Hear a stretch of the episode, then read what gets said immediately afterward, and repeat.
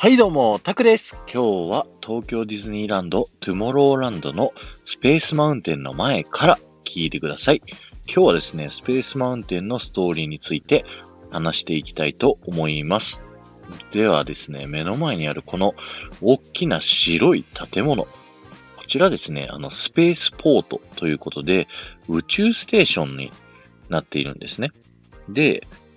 僕たちが乗る乗り物、これはですね、ロケットになっているんですけど、このロケットにですね、乗り込む時の部屋、えっ、と、ど真ん中にですね、大きな宇宙船があるの分かりますでしょうか？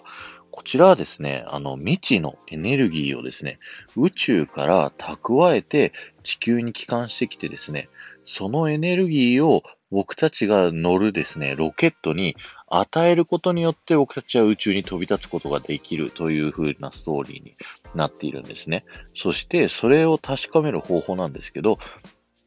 目の前にあるですね、エスカレーターを登っていただいて、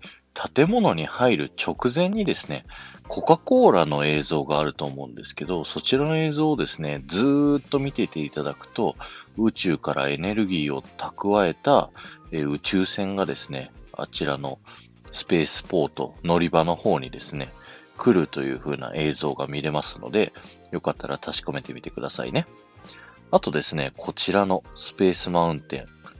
コンセプトはですね、1960年代にウォルト・ディズニーによってですね、考案されたんですけど、えーウォルト・ディズニーがですね、亡くなってしまったため、途中で一旦ストップしていたんですね。ただ、1975年ですね、フロリダにあるウォルト・ディズニー・ワールドのマジック・キングダムにですね、新しいジェットコースターを導入しようという話の中で、こちらのスペースマウンテンの話が復活してきてできたというアトラクションになっております。そしてなんとですね、スペースマウンテンの開発には、アメリカ初の宇宙飛行士の一人として知られるですね、アメリカ航空宇宙局 NASA のですね、ゴードン・クーパーさんがですね、コンサルタントとして参加していたんですね。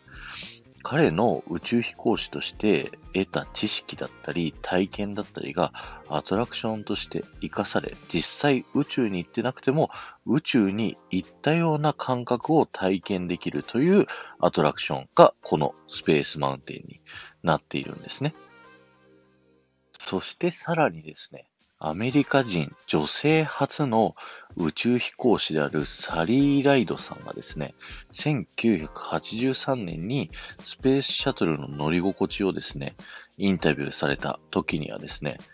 スリリングで興奮する様子を当時のディズニーパークでですね、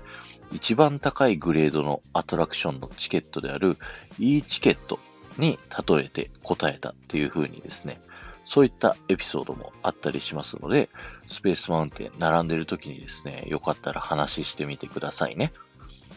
今日は終わりです。ありがとうございました。この放送が面白いと思った方はぜひフォローをお願いします。また、いいねやコメントやレターなどで参加していただけるとものすごく喜びますので、よろしくお願いします。ではまた。